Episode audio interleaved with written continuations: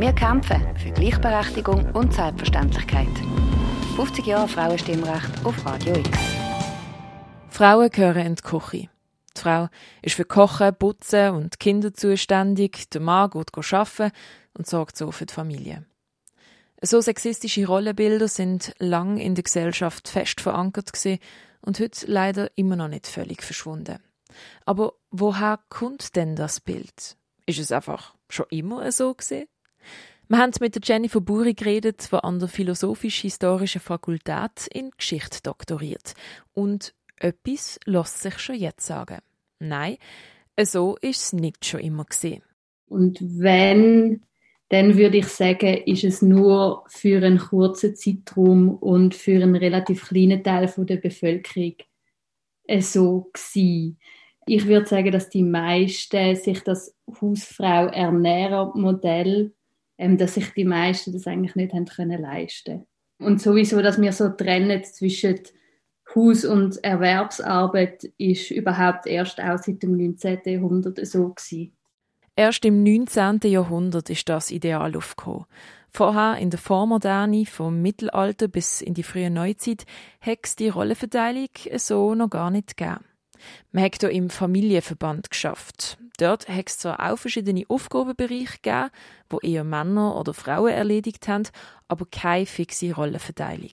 Alle haben für den Haushalt, für die Hauswirtschaft gesorgt und zusammengeschafft. Zum Beispiel Bauern oder in einem Bauernhaushalt ist die Frau zuständig für den Gemüsegarten, für Früchte, für Abpflanzen von Flachs oder, oder auch äh, Herdöpfel ähm, sie hat sich ums Geflügel und die kleinen Tiere wie die Schweine gekümmert, hat Milch und Eier auf dem Markt verkauft oder das Gemüse, wo sie selber nicht die gegessen haben, auf den Markt und dort verkauft. Also das ist irgendwie ein Aufgabenbereich, wo gar nicht so klar ist, was ist jetzt im Haus und was ist jetzt außer Haus. Das Ideal, dass die Frau sich soll um die Hausarbeit und Kindererziehung kümmern, weil das nur natürlich sich und sehr gut denn war, und dass der Mann als Ernährer arbeiten geht, die Trennung von Hausarbeit und Erwerbsarbeit, die ist erst im 19. Jahrhundert gekommen, wo die Industrialisierung passiert ist, im Nachklang von der Aufklärung, wo neue Werte entstanden sind und eigentlich das Bürgertum neue Werte durchgesetzt hat. Aber nur weil das dort das Ideal ist, hätten sich das noch lange nicht alle können leisten. Denken wir an einen Arbeiterhaushalt, dort haben immer beide eigentlich geschafft wirklich können leisten, hat man sich dann vielleicht so in den 50er, 60er Jahren, wo die Löhne tatsächlich für einen größeren Teil der Bevölkerung auch höher gewesen sind und sie dann haben können von einem äh, Einkommen eigentlich eine Familie ernähren. Ideal und Realität vom 19. Jahrhundert sind also sehr unterschiedlich gesehen. Leisten können hat man sich dann erst später, mit die 20. Jahrhundert.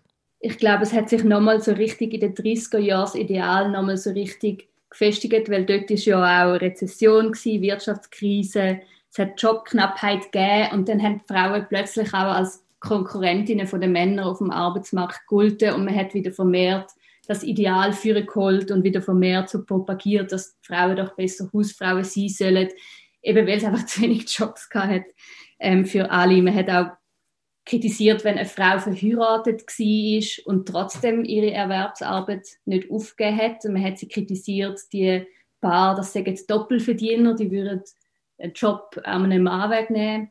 In der Nachkriegszeit sind dann die Löhne wieder offen und für gewisse Leute hat sich das Hausfrau-Ernährermodell gelohnt. Aber nicht für alle. Auch jetzt noch hat nicht für alle der Lohn vom Mann gelangt, um auf den Lohn der Frau zu verzichten.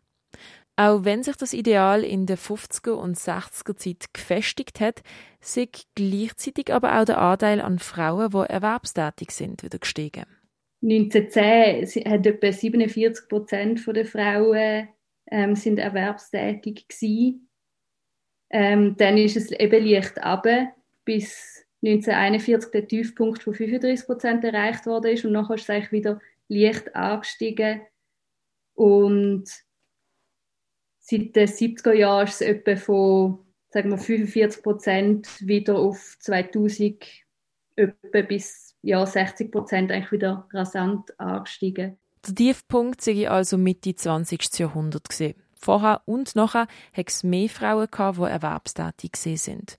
Die Annahme, dass je weiter wir zurück in die Vergangenheit gehen, desto weniger haben die Frauen Erwerbsarbeit geleistet und nur Hausarbeit gemacht, ist schlicht und einfach falsch. Das Ideal von der Hausfrau und dem Ernährer geht nur bis ins 19. Jahrhundert zurück und dass das Ideal dann auch wirklich besser gelebt hätte können werden, ist auch noch nicht mal 100 Jahre her. Abgesehen davon, dass man sagen muss, Frauen haben schon länger oder immer eigentlich auch Erwerbsarbeit gemacht oder sind auch sehr häufig Teilzeit schon dort eigentlich in Teilzeitarbeitsformen gewesen, muss man schon sagen, dass wahrscheinlich die zweite Frauenbewegung in den 60er, 70er Jahren einen grossen Einfluss hatten, weil dort ist so wirklich die Kritik an dem Ideal, dass nur die Frauen verantwortlich sein für Haus, für Haushalt, für Kindererziehung das haben sie sehr, sehr stark kritisiert und sie haben vor allem auch kritisiert, dass Frauen das gratis machen Hausarbeit, die als selbstverständlich angeschaut wird, nicht einmal richtig als Arbeit, früher wie auch heute. Dabei ist Hausarbeit, besonders auch früher, wo man noch nicht die ganzen technischen Hilfsmittel wie Waschmaschine hatte, sehr harte Arbeit gesehen, sagt Jennifer Buri. Also auch wenn man fragt, haben Frauen früher noch geschafft oder sind sie nur im Haus gewesen, dann hat das so eine, äh, so eine gewisse Wertigkeit drin, wo natürlich sagt, das eine ist nicht Arbeit und das kommt genau aus der historischen Entwicklung, wo das irgendwann mal so passiert ist im 19. Jahrhundert, dass man gesagt haben, nur das, was für Lohn ist, was außerhalb vom Haus ist, ist Arbeit und das, was die Frau im Haus macht, ist eigentlich nicht Arbeit, sondern das macht sie aus, aus einer Liebe, aus einer besonderen Fähigkeit, aus ihrer Natur heraus und das hat man dann wie seitdem nicht mehr als Arbeit wahrgenommen. Ich glaube, an dem tun wir uns heute noch abarbeiten, wenn es darum geht, die Wertigkeit von verschiedenen Bereichen unserer Gesellschaft zu definieren. 50 Jahre Frauenstimmrecht. Ein Anfang, aber sicher noch nichts Ende. Alle Beiträge zum Tag nachhören kannst du auf radiox.ch.